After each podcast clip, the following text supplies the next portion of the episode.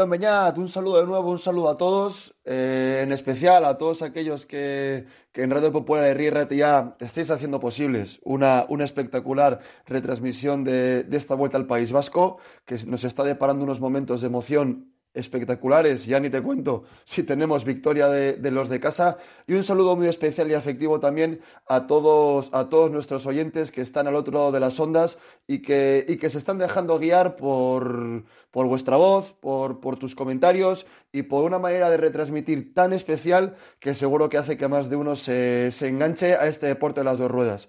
Hoy me vas a llamar romántico, me vas a llamar nostálgico, me vas a llamar, espero que solamente cosas bonitas, porque, porque te traigo un maillot diferente. Te traigo un maillot diferente, pero sin duda es el de siempre. Y te traigo el maillot del Reynolds, Beñat. Te traigo el maillot del Reynolds, no podía fallar. Ese azul y blanco en, en esta sección de, de Galería del Coleccionista. Pero no vengo a hablarte de Pedro Delgado, ni tampoco vengo a hablarte de Miguel Indurain. Vengo a hablarte de José Luis Laguía. José Luis Laguía era un escalador formidable que en 1982 ganó, ganó esta, vuelta, esta vuelta al País Vasco. La ganó por delante de un vecino nuestro, como puede ser eh, Julián Gorospe, y donde Francesco Moser completó, completó el podio. José Luis Laguía, creo que dentro del entorno ciclista más, más cercano o más común que podamos tener en nuestro día a día, pues eh, no es un ciclista del todo reconocido. Si es verdad que a principios de los 80 el ciclismo no tenía esa, esa repercusión que tuvo a finales, luego ya en los 90, evidentemente, pero es que José Luis Laguía, más allá de ganar la Vuelta al País Vasco en 1982, ganó cinco veces el maillot de, mejor escalador de la Vuelta a España. Ganó la Vuelta a Burgos, ganó la Vuelta a La Rioja, ganó la Vuelta a Cantabria, eh, ganó además cuatro etapas en, País Vasco y, más de una vez top ten en la general de la, de la Vuelta a España. Creo que el maillot del Reynolds eh, representa lo que, lo que muchos románticos añoran a día de hoy en el, ciclismo. El maillot del Reynolds es, es el, el amateurismo llevado al profesionalismo. Es eh, un grupo de amigos con bicicletas, como dice el propio José Luis en alguna entrevista, con bicicletas que no frenaban.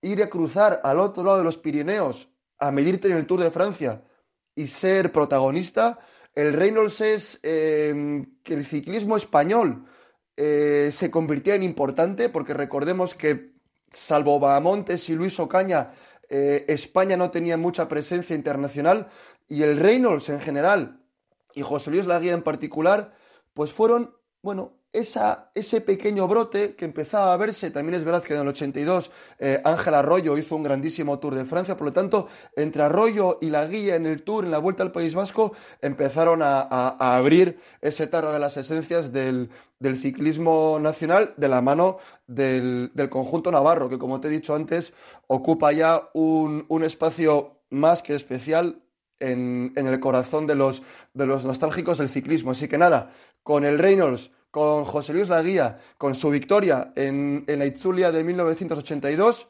Te dejo en esta fenómena retransmisión que, hemos podido seguir hoy y con la esperanza de seguir escuchándonos mucho más tiempo. Beñat, un abrazo, un saludo a todos y, y, seguimos enganchados esto de las dos ruedas, que es lo que cada día hace que latan nuestros corazones. Un abrazo.